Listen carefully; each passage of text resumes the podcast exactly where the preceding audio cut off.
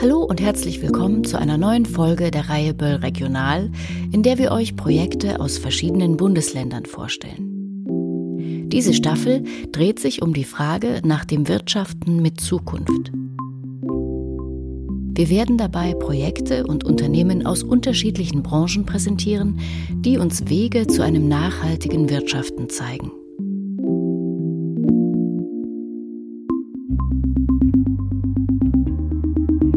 Böll Regional.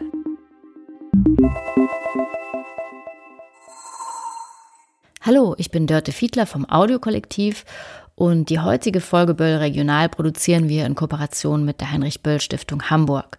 Wir sprechen heute nicht direkt mit unserem Gesprächspartner, sondern ich sitze in Berlin und Christoph Laudon von der Marke Hydrophil sitzt in Hamburg. Hallo Christoph, schön, dass es geklappt hat. Ja, moin, äh, das freut mich auch sehr. Schön hier zu sein. Gut. Wenn man jetzt Hydrophil nachschaut im Netz, dann findet man ganz schnell so Aussagen wie die Pioniere der Bambuszahnbürste. Und ihr wart ja mit eurem Start-up 2013 tatsächlich die ersten auf dem deutschen Markt, oder? Äh, genau, nee, das ist richtig. Und damals aber noch unter dem Namen Wasserneutral. Genau, also unter, einmal unter dem Claiming, also wir hatten damals alle Produkte auch unter dem Claiming wasserneutral, vegan, fair, aber die Firma dahinter, die wir auch gegründet haben als Startup, hieß auch Wasserneutral GmbH. Alles klar. Und vielleicht kannst du dich ganz, um nochmal einen kurzen Schritt zurückzumachen, kannst du dich kurz nochmal vorstellen und erzählen, was Hydrophil denn ist und was ihr macht und ein bisschen was auch zur Vorgeschichte erzählen, also auch ein bisschen darüber vielleicht, über die Bedürfnisse, die euch zu der Idee dieser Firmengründung geführt haben. Ja, gerne. Also ich bin äh, Christoph, ähm, bin einer der drei Gründer von Hydrophil. Ähm, bei der Gründung waren wir zu dritt und ähm, wir haben uns über den Kontext von Viva Con Aqua kennengelernt. Viva Con Aqua ist eine NGO aus Hamburg, die sich hauptsächlich mit dem Thema Wasser auseinandersetzt. Also damals primär ähm, um Trinkwasser für alle Menschen. Genau, und da haben wir drei Gründer uns damals kennengelernt. Ich weiß ehrlicherweise nicht mehr genau wann, also es war relativ kurz nach der Gründung von Viva Con Aqua und hatten dann schon so einen eigen, eigentlich so einen gemeinsamen Nenner, sag ich mal. Also dadurch, dass wir bei Viva Con Aqua alle tätig waren und dieses Thema Wasser an sich schon super spannend fanden und die ganzen Komponenten, die damit zusammenhängen, das sind ja ganz viele verschiedene Dinge. Also wer hat Zugang zu Wasser, wie sauber ist das Wasser, wenn das Wasser nicht aus dem Hahn kommt, wer geht zum Brunnen und holt das, das sind ja ganz viele verschiedene Faktoren. Ähm, das fand mir drei damals sehr, sehr spannend und haben tatsächlich uns dann auch privat mehr, mehr mit dem Thema auseinandergesetzt und haben dann irgendwann festgestellt, dass das Thema Wasser bei Zugänglichkeit und, und Trinkwasser ja überhaupt nicht aufhört, sondern auch bis in Produkte reinstrahlt. Also das heißt tatsächlich, wir haben uns ein bisschen damit auseinandergesetzt oder darüber diskutiert, wie viel Wasser eigentlich Produkte verbrauchen und wo Produkte, die wir täglich nutzen, einen Impact haben auf das Thema Wasser. Okay, also eigentlich eher so von hinten rum seid ihr daran gekommen, dann Produktdesigner zu werden. Es ist ja gar nicht euer vordergründiger Fokus gewesen am Anfang. Ähm, nee, gar nicht tatsächlich. Also wir, wir haben äh, verschiedene Kompetenzen sozusagen mit an einen Tisch gebracht. Ich bin eigentlich gelernter Erzieher, der andere Mitgründer ist Sozialpädagoge und äh, der dritte von uns eigentlich klassischer BWLer. Das heißt, mit dem Thema Produkte an sich hatten wir gar nicht so viel am Hut. Das, was uns aber zugute kam, war auf jeden Fall, dass wir Lust hatten, das auszuprobieren und zu gucken, okay, wie, wie können wir es halt eigentlich besser machen und was, was können wir machen, was bisher noch nicht gemacht wurde. Und damals war es so 2013, dass ich noch so eine kleine T-Shirt-Brand hatte, wo wir auch schon, ich sage jetzt mal, für die damalige Zeit relativ nachhaltige T-Shirts gemacht haben. Ne? Die waren jetzt irgendwie Fairtrade zertifiziert, so wir haben nicht in Plastik verpackt und so eine Sachen. Aber wir haben halt noch nie irgendein Produkt gemacht, was mit dem Thema Wasser zu tun hatte. Und genau, im Endeffekt saßen wir zusammen in der Kneipe, wir drei Gründer, und haben dann gesagt, okay, wir reden die ganze Zeit darüber, wie viel irgendwelche Produkte quasi Wasser verbrauchen oder wo sie einen negativen Impact haben und haben dann gesagt, okay, dann lass uns doch einfach mal ein T-Shirt machen, weil ne, du sitzt da und machst eh T-Shirts. Lass uns mal ein T-Shirt machen und das ausprobieren, wie wir das irgendwie hinkriegen können, damit das halt besser ist als regulär. Und dann habt ihr das T-Shirt gemacht, aber vom T-Shirt zur Zahnbürste ist ja jetzt noch nicht so ganz der logische Weg. Nee, ist noch nicht so der logische Weg tatsächlich, aber wir haben halt gemerkt, zum einen, dass es funktioniert und zum anderen auch, dass uns das Spaß macht, ehrlicherweise. Und wir dann weiter überlegt haben, also auch mit so ein bisschen Nachfrage, ne? also wir reden da jetzt nicht über viel äh, T-Shirts oder so, aber wir haben halt schon gemerkt, dass das Thema interessant ist und haben dann immer weiter darüber nachgedacht, welche Produkte wir noch, noch machen könnten, die ja einen ähnlichen, ähnlichen Punkt haben. Ne? Also gerade im Sinne von Wasser sind wir halt relativ schnell ehrlicherweise im Badezimmer gelandet und haben gesagt, okay, im Badezimmer gibt es super viele Produkte, die auch echt nah an, an den NutzerInnen dran sind und irgendwie auch irgendwie intim sind. Ne? Also eine Seife nimmst du zum Waschen, eine Zahnbürste zum Zähneputzen.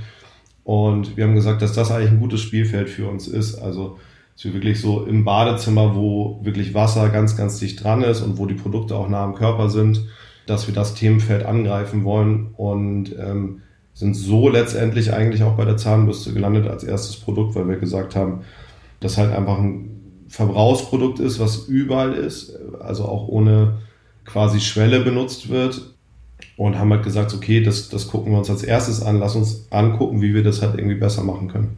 Und da war aber der Faktor Plastik und Wasserverschmutzung durch Mikroplastik und Plastik überhaupt, war gar nicht so sehr im Vordergrund? Das war damals noch gar nicht so im Vordergrund, eher als Aspekt von Wasser mit, also über Wasserverschmutzung, über Plastikteilchen und was mit dem Produkt passiert, wenn es halt verwertet wird oder halt nicht verwertet wird. Also es war eher so eine indirekte Folge von dem, was wir eigentlich vorhatten mit dem Fokus auf Wasser. Aber ihr wolltet schon schauen, dass quasi in dem, in dem Ablauf, in dem Produktionszyklus so wenig wie möglich Wasser verbraucht wird? Oder was war denn dann das genaue Ziel? Genau, also das geht einmal darum oder ging uns darum, wobei es nach wie vor uns darum geht, dass wir in dem Anbau der Rohstoffe, die wir brauchen, möglichst wenig Wasser verbrauchen, dann auch in der Produktion möglichst wenig Wasser verschmutzen. Also wenn man sich das jetzt zum Beispiel anguckt bei Bambus, da werden keine Pestizide benutzt, da muss nicht künstlich gewässert werden. Das heißt, wir haben da relativ wenig Verbrauch an sich und wir haben auch wenig Verschmutzung und dann aber auch im Laufe des Lebenszykluses des Produktes, wenn man sich jetzt die Zahnbürste natürlich anguckt, als Beispiel geht es natürlich auch darum, dass wenn die Zahnbürste entsorgt ist, also wenn das Leben vorbei ist quasi der Zahnbürste, dass dann auch wieder wenig Wasser verschmutzt wird und da ist natürlich Plastik ein großes Problem. Und erzähl doch mal weiter. Also das war dann alles ungefähr 2013 oder das Jahr darauf noch, sehe ich das richtig? Ja, genau. Und dann, wie ging es denn dann weiter? Ihr habt ja dann relativ schnell, seid ihr ja schon relativ schnell gewachsen, hattet Unterstützer und Mitstreiterinnen und konntet dann Leute einstellen und so weiter und auch noch weitere Produkte entwickeln oder hat das alles länger gedauert? Nee, das ging eigentlich relativ schnell. Also wir hatten das Glück, dass wir gerade zum Start sozusagen in verschiedene Trendthemen auch mit reingefallen sind. Das heißt, wir hatten auch als einen der Grundsätze, das habe ich eingangs, glaube ich, auch schon gesagt, diesen, also wir haben halt alles als vegan deklariert und wir machen auch alles vegan. Und wir hatten halt da sehr viel Glück, dass das in die, sag ich mal, in die Phase des Vegan-Booms mit reingefallen ist. Auch so ein bisschen unabsichtlich, ehrlicherweise von uns, weil das für uns eine Selbstverständlichkeit war, dass wenn wir ein, quasi ein sauberes Produkt machen wollen, dass da kein Tierleid produziert werden soll. Und sind dadurch halt auf jeden Fall medial auch sehr gut aufgenommen worden, haben viel positives Feedback bekommen. Und ähm, danach hat sich das natürlich alles irgendwie ein bisschen verselbstständigt mit dem, sage ich jetzt mal, plastikfreien Boom ähm, oder der Nachfrage von plastikfreien Produkten.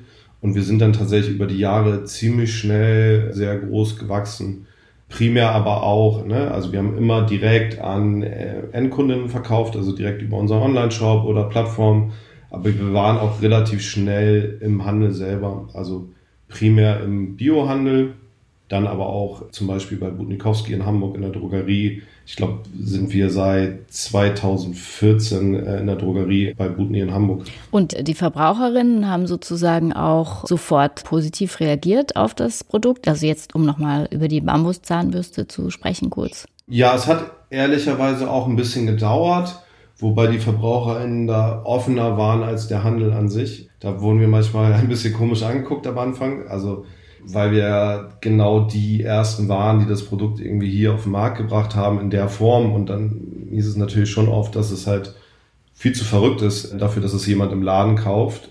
Das war auf jeden Fall so ein bisschen eine Hürde. Das hat sich aber sehr, sehr schnell gegeben. Und jetzt äh, sieht man ja auch das Ergebnis zum Glück, dass halt einfach jede Drogerie und auch jeder, jeder Fachhandel, also Biohandel und alles, dass es halt verschiedene AnbieterInnen gibt von, von Bambuszahnbürsten oder von plastikfreien Zahnbürsten.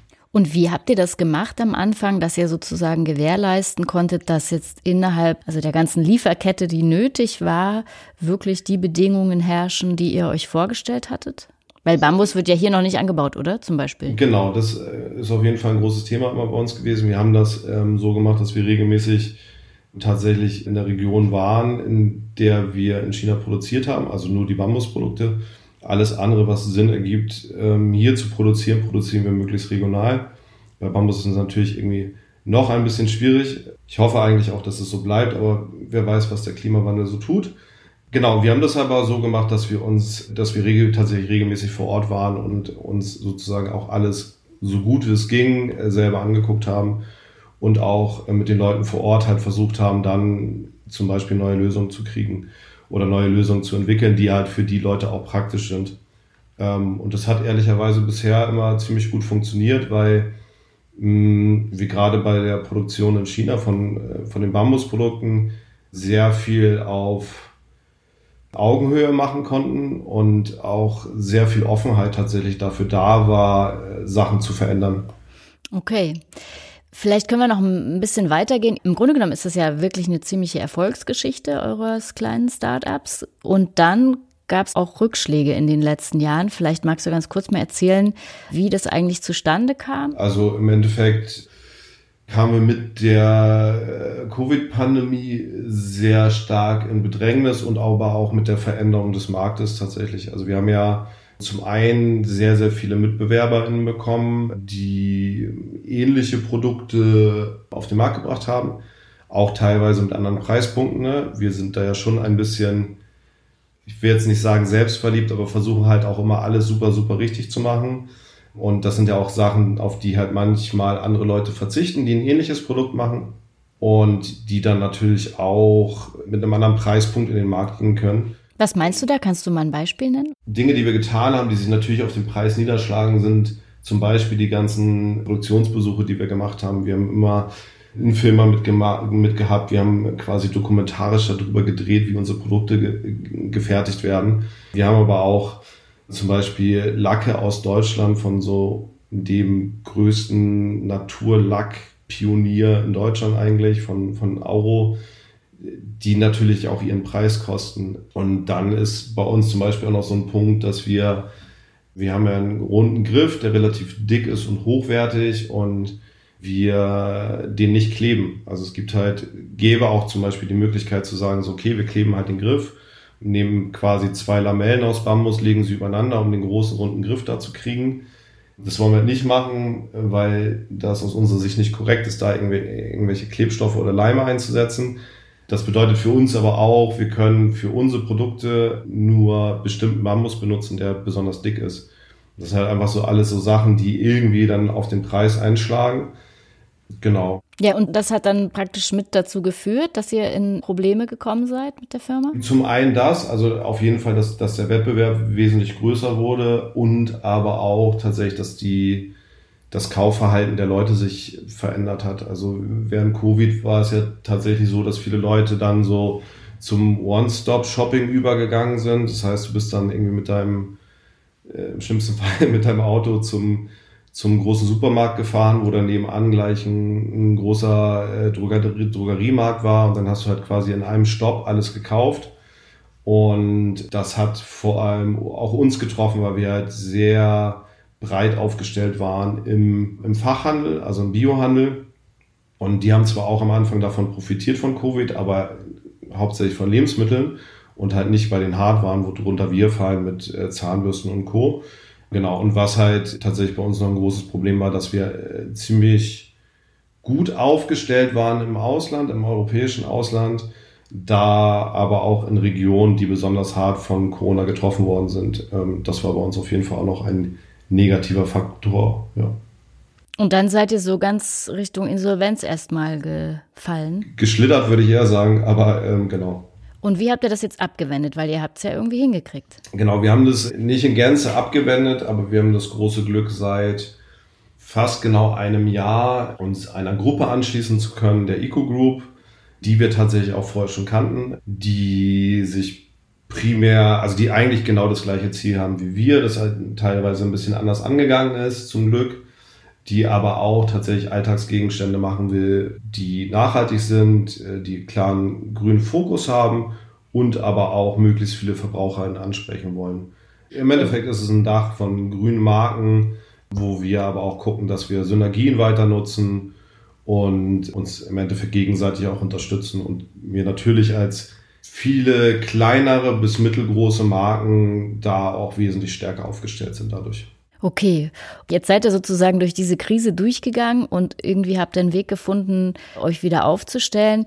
Was habt ihr denn für eine Vision, wenn ihr heute euch eure Firma anschaut? Was sind die Hauptziele? Was wären Wünsche und Anliegen, die ihr habt für die Zukunft? Grundsätzlich würde ich mir tatsächlich wünschen, und das habe ich aus dieser ähm, ganzen Covid-Zeit sehr mitgenommen, dass es zum einen mehr Förderung und auch nachhaltige Förderung gibt, also natürlich vom Staat und von Kommunen für kleinere Unternehmen und Startups und gerade so junge nachhaltige Ideen, weil ähm, das gerade jetzt auch im, sage ich einmal, Konsumklima relativ schwierig ist für so Marken wie unsere. Dann ist es natürlich so, dass wir weiterhin mit unseren Produkten Vivacom Aqua unterstützen wollen. Das ist irgendwie immer noch ein großes persönliches Anliegen. Natürlich wollen wir auch weiterhin dafür sorgen, dass weniger Plastik irgendwo landet oder überhaupt produziert wird. Und dann ist es natürlich auch so, dass wir nach wie vor und jetzt vielleicht sogar noch ein bisschen mehr versuchen wollen, sanften, nett gemeinten, fehlt auch manchmal nicht ganz so nett gemeinten Druck auszuüben auf die großen Player, die es auf dem Markt gibt, weil das natürlich total toll ist, wenn wir als kleinere Brands irgendwie auf Plastikverpackung verzichten oder keine Plastikzahnbürste anbieten, aber natürlich die große Änderung und der große Impact, gerade durch die großen Player wie, sag ich jetzt mal, äh, Procter Gamble, Danone, Nestle und Co. halt, ja, die, die haben halt den größten Impact und den größten Hebel. Aber natürlich wollen wir die auch dazu bewegen und sie vielleicht auch manchmal ein bisschen dazu zu zwingen, dass sie sich mehr bewegen, weil ihr Hebel halt wesentlich größer ist. Und das wäre natürlich unser, unsere Vision, dass da, wo wirklich was ähm, richtig, richtig viel geändert werden kann, das auch passiert. Und meine letzte Frage, worin besteht denn für euch euer Beitrag jetzt schon oder auch in der Vergangenheit oder auch in Zukunft zu einem Wirtschaften mit Zukunft? Ich glaube, unser wichtigster Beitrag muss man tatsächlich gucken, dass es quasi auf zwei auf zwei Ebenen ist. Ich glaube, dass es super wichtig ist, dass wir weiterhin gute Produkte rausbringen und auch gute Läden supporten. Also genau sowas wie den, wie den Biohandel, was ja per se schon ein zukunftsträchtigeres Modell ist und auch ein nachhaltigeres Modell. Und dann glaube ich aber auch, dass es für uns ein großer, wichtiger Faktor ist, dass wir es auch schaffen, intern so eine Idee und so ein Start-up eigentlich, was es mal war, langfristig auf die Straße zu kriegen und dann auch tatsächlich nachhaltige Maßnahmen intern, also ne, wie, wie wollen wir zusammenarbeiten, wie gehen wir auch mit Leuten um, die bei uns in der Lieferkette hängen, also dass wir da auch keine, keine schlechten Arbeitsbedingungen wollen und das halt auch grundsätzlich ablehnen und ich glaube, das ist auch ein elementarer Anteil von dem, wie wir uns Wirtschaften vorstellen, dass es quasi in möglichst viele kleine Schritte nach unten geht und wir mit den Produkten das auch bewerkstelligen können, dass jeder in der Lieferkette daran partizipieren kann und davon Vorteil hat, dass wir es tun.